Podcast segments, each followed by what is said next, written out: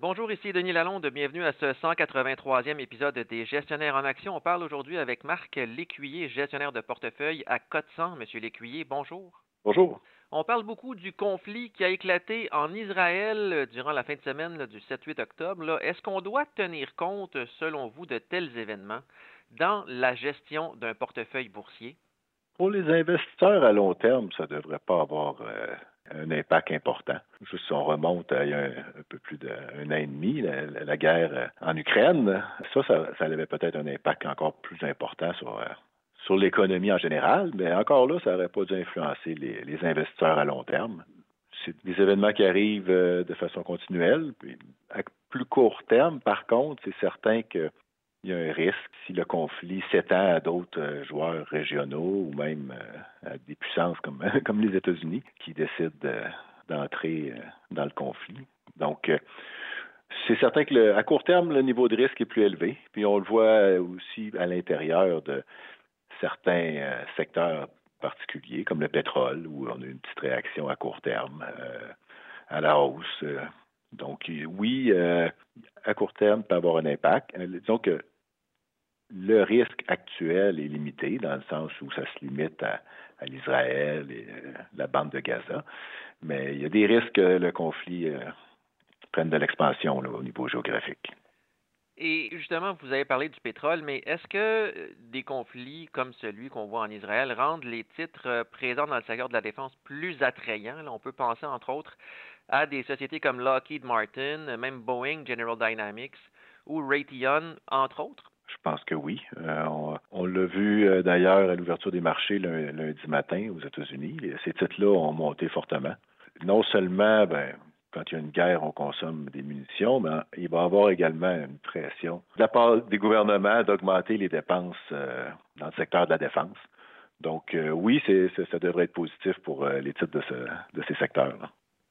Et si on revient au Canada maintenant, il y a le groupe d'alimentation MTY qui a dévoilé le 11 octobre des résultats financiers supérieurs aux prévisions des analystes pour le troisième trimestre terminé le 31 août.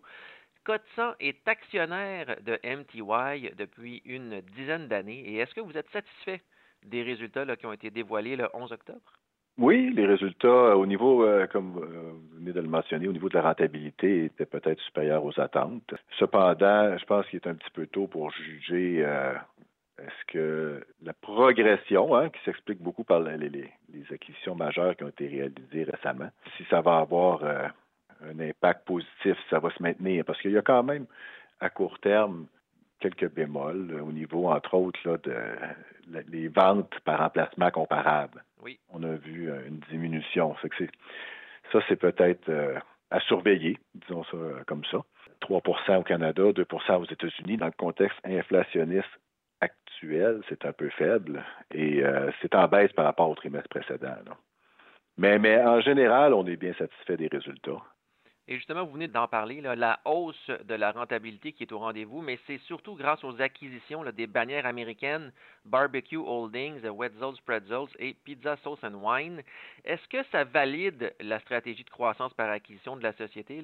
À court terme, euh, il y, a un risque. Hein. Quand, on fait, MTY fait beaucoup d'acquisitions, ben, elle augmente un peu son niveau d'endettement à court terme, ou disons pour les prochains trimestres, en attendant de voir une diminution en remboursement de dette et en augmentation aussi des profits. Euh, donc, le taux d'endettement diminue. Il y a un risque peut-être un petit peu plus élevé euh, pour ce qui est de juger au niveau performance euh, spécifique de ces acquisitions-là. Il est encore tôt aussi. Il y a quand même une nature un peu cyclique dans les résultats de MTY. les résultats étaient très bons, mais c'est c'est le trimestre le plus fort de l'année. Euh, donc, il euh, faut faire attention. Il y a, aussi les, risques au niveau économique. Hein. Euh, MTY est un peu tributaire de, ce qui se passe au, niveau de, l'économie. Donc, si les dépenses de consommation discrétionnaire reculent, autrement dit, ça pourrait affecter MTY. Exact. L'entreprise qui a quand même remboursé une dette à long terme de 26 300 000 durant le trimestre, en plus de verser un dividende de 6 100 000 quels sont les signaux que ça envoie, ça, pour les investisseurs? Ben, c'est positif dans le sens où on réalise des grosses acquisitions euh, et par la suite, ben, on utilise les fonds autogénérés pour rembourser la dette. Euh, c'est pas la première fois que MTY euh, fait cette stratégie-là. Elle fait ça depuis de, nombreuses années. Hein. C'est vraiment une société dont la croissance provient des acquisitions. Et c'est tout à fait normal et c'est positif. Nous, c'est certain, quand on, en tant qu'actionnaire, quand on voit des grosses acquisitions comme ça, on on veut voir généralement l'endettement diminuer assez rapidement. Là, c'est ce qu'on constate. Et la seule ombre au tableau, peut-être pour MTY, c'est que l'entreprise a fermé cinq restaurants de plus qu'elle n'en a ouvert durant le trimestre. C'est pas un gros chiffre, mais est-ce que c'est symptomatique peut-être de temps plus difficiles à venir, selon vous?